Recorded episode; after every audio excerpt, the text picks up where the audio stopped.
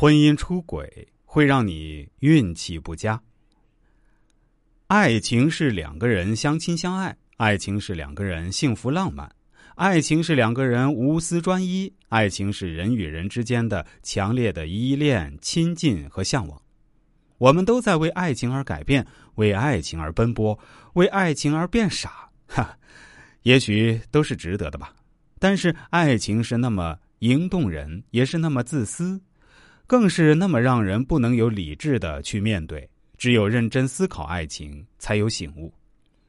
人的命里八字组合千千万，啥样的命运都有。有的人想得到桃花，可是一生都没有机会遇到；而有的人连想都没有想，自己就来了。任何东西都具有两面性，桃花也是如此。特别是已婚的人遇到这个，十有八九不是什么好事儿，因为另一半是不会让你拥有的，他会想尽一切办法来破坏掉的。因为他会破坏掉这个婚姻，严重者会弄得妻离子散的地步，换谁谁也不会干的，代价太大了，受不了的。有的男的想找个情妇，有的女的想找个情夫，或者来个一夜情什么的，千万不要这样，不要因小失大，最终是害人害己的。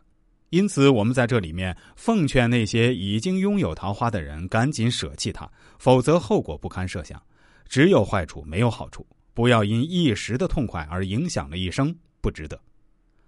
首先有一个基础，就是两个人的三观比较一致。有心理学家研究证明，双方价值观体系的相似度在百分之七十左右是比较理想的，这样他们会有比较多的共同话题和共鸣，有利于情感融合。我就见过一对夫妻，女方曾说，嫁对人的体验就是她愿意陪着我丁克。我认为，其实我们要想去改变一个人，实在是很难的。你爱上的最好就是他本来的样子。没有哪个绝世好男人会从天而降，也没有哪个完美爱人会横空出世。所有的果都必然会有它的因。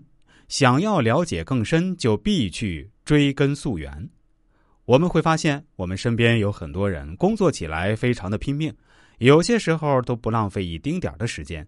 为的就是能给家人带来更好的物质生活水平，但有些时候，有些时间是必须要浪费的，那就是对待自己婚姻家庭的时候。我们努力拼搏，为的就是能让我们的家庭更加幸福美满。